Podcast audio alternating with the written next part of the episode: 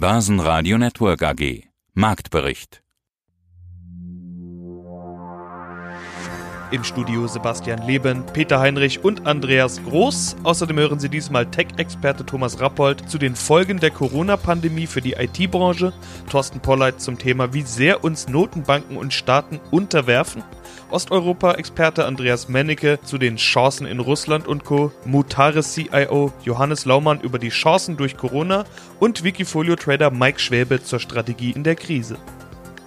Alle Interviews in ausführlicher Version hören Sie auf börsenradio.de oder in der Börsenradio-App. Die Börsenwoche beginnt erst mit dem heutigen Dienstag, nachdem am Ostermontag Feiertag war. Und die Börse kam mehr als entspannt aus der Pause. So entspannt, dass zeitweise gar nichts ging. Wegen einer technischen Panne war der Xetra-Handel über vier Stunden lahmgelegt. Nicht nur Frankfurt war betroffen, beispielsweise auch die Wiener Börse.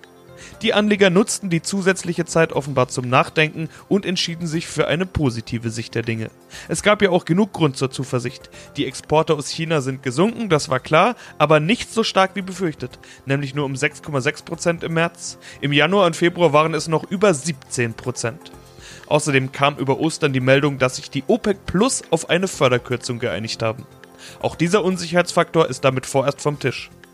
Der DAX legte zwischenzeitlich mehr als 2% zu und kletterte über die 10.800 Punkte.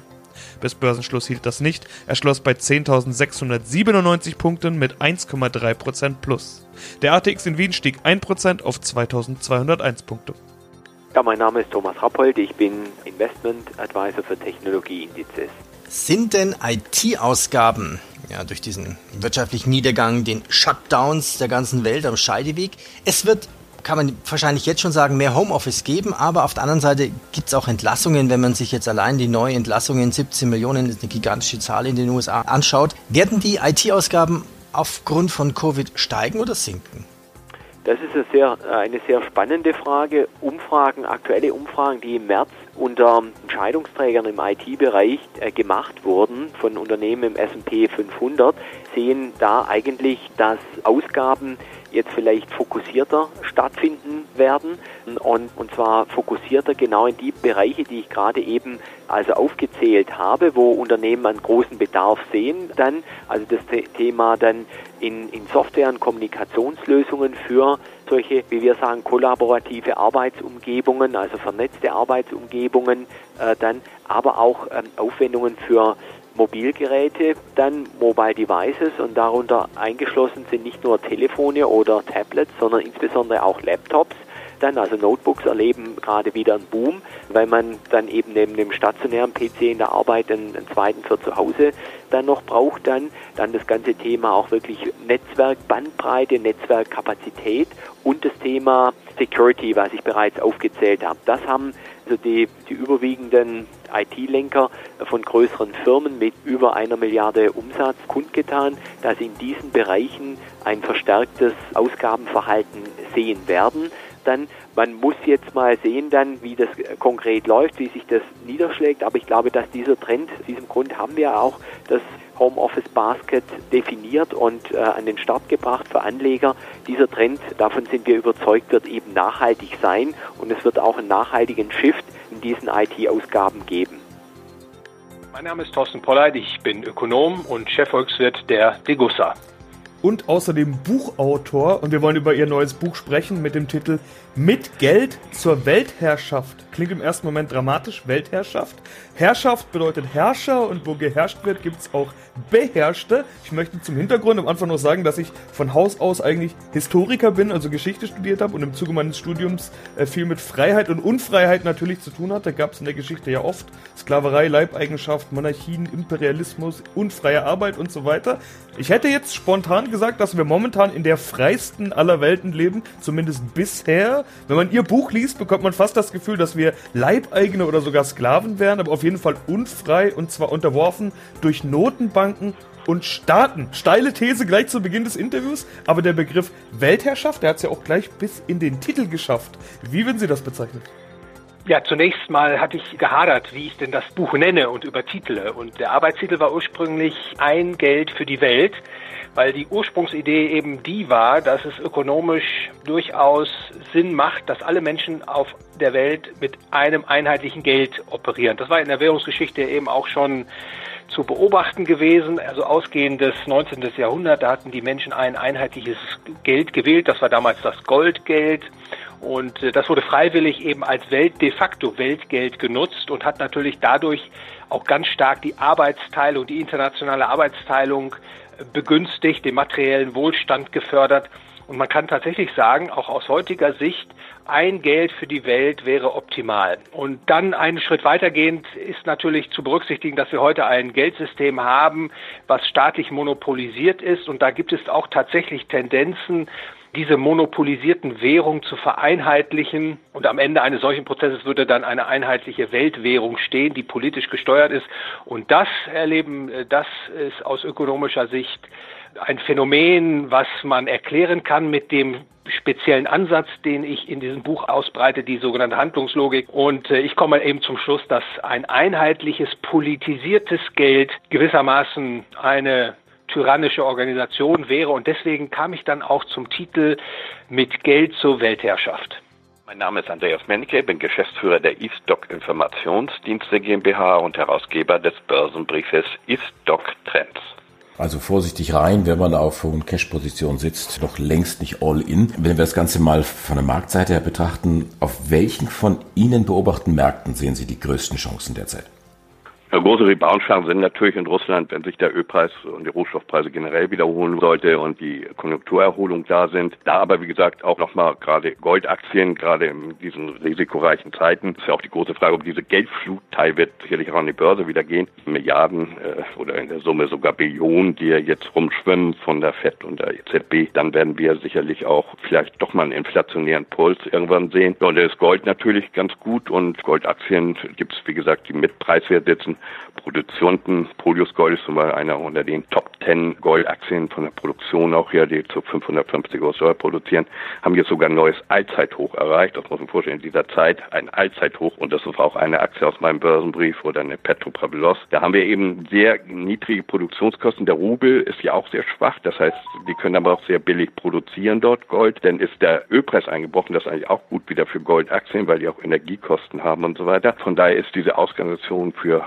Goldaktien meines Erachtens weiter sehr gut, aber auch andere Rohstoffaktien natürlich, die früher sehr, sehr stark waren. Ich nenne noch als Nickel mit Palladium, war ja der Rohstoff des letzten Jahres jetzt auch stark eingebrochen, war das Thema Dieselgeld und so, aber da hat noch Nickel sehr profitiert. Und die, wir haben immer noch, da bin ich mal sehr gespannt, jetzt kommt ja A, wie werden die Hauptversammlungen stattfinden, alles digital oder kann man da tatsächlich hingehen im Mai, Juni? Es ist ja Hauptversammlung, sondern auch Dividendensaison. Wir haben außerordentlich hohe Dividendenrenditen in Russland. Wenn die die beibehalten sollten vom letzten Jahr, was mich wundern soll, da wird sich Dividendenkürzung kommen, aber selbst dann haben wir ja noch Dividendenrenditen bei einer Gazprom zum Beispiel so von 8 Prozent und auch viele andere Rohstoffaktien, die sehr hohe, auch gerade Ölaktien, Stahlaktien, sehr hohe Dividenden auszahlen. Ansonsten fände ich immer noch Internet gut. Digitalisierung, was wir sonst in zwei, drei Jahren schaffen wollten, ist ja jetzt, die Schüler müssen alle digital alle jetzt Schulaufgaben machen. Meine Tochter auch gerade von der Prüfung. Ist nicht so einfach für Schüler, eine Prüfung zu machen, aber sei es digital und alle kriegen E-Mails und alle sollen das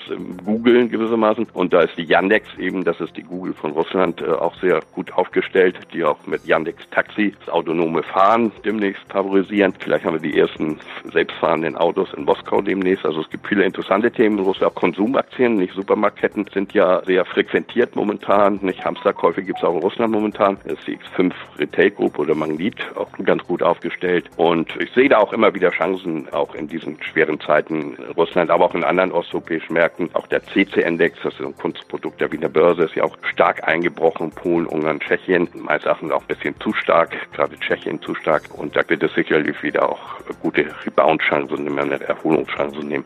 Wir da die neuen Allzeithochs wiedersehen, in anderen Märkten, das habe ich so meine Zweifel, weil man muss natürlich erstmal abwarten, wie die Wirtschaft weltweit wieder in Gang kommt nach dieser Corona-Krise.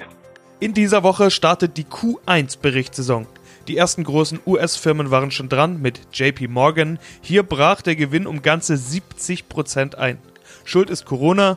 Die Bank musste hohe Rückstellungen wegen erwarteter Kreditausfälle bilden. Der Nettogewinn liegt nur noch bei 2,6 Milliarden Dollar. Johnson Johnson legte ein gutes Quartal hin, Umsatz und Gewinn plus. Allerdings wird sich hier die Corona-Krise bemerkbar machen. Die Prognose wurde gesenkt. Mehr Dividende bekommen die Aktionäre für das Jahr 2019 dennoch. DAX-Gewinner war Wirecard mit 8% plus, gefolgt von Infineon mit plus 3,8% und Bayersdorf mit plus 3,1%. DAX-Verlierer waren Daimler mit 1,5% minus, Heidelberg Zement mit minus 3,6% und MTU mit 6,1% minus. Johannes Laumann, ich bin Chief Investment Officer der Mutares seit August letzten Jahres und freue mich auf das Interview. Welche von Ihren Beteiligungen sind dann von der aktuellen Corona-Seuche nicht betroffen? Oder ich gehe sogar einen Schritt weiter, können sogar am Ende des Tages profitieren?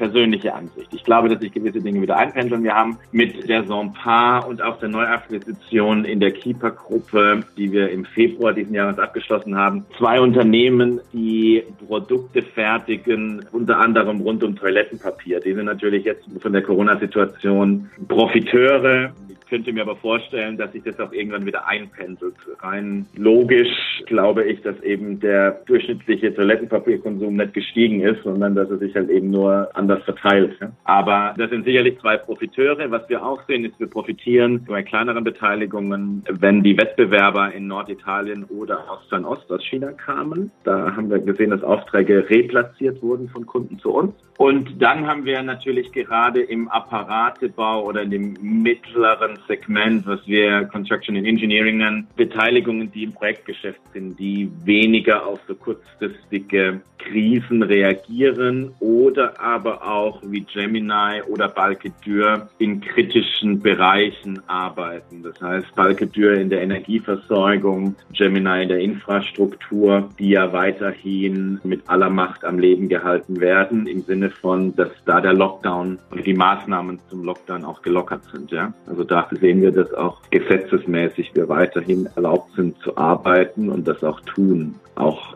beispielsweise Balkedur in Italien, Norditalien in der Nähe von Mailand, was ja wirklich dort Epizentrum war, läuft die Fertigung aktuell. Für Ihr Geschäftsmodell, wenn wir uns das anschauen, ist da Corona irgendwo dienlich? Ich könnte mir vorstellen, dass es etliche Turnaround-Kandidaten doch jetzt mit dem entsprechenden Rabatt gibt. Das ist meine Hoffnung. Und daran glaube ich auch.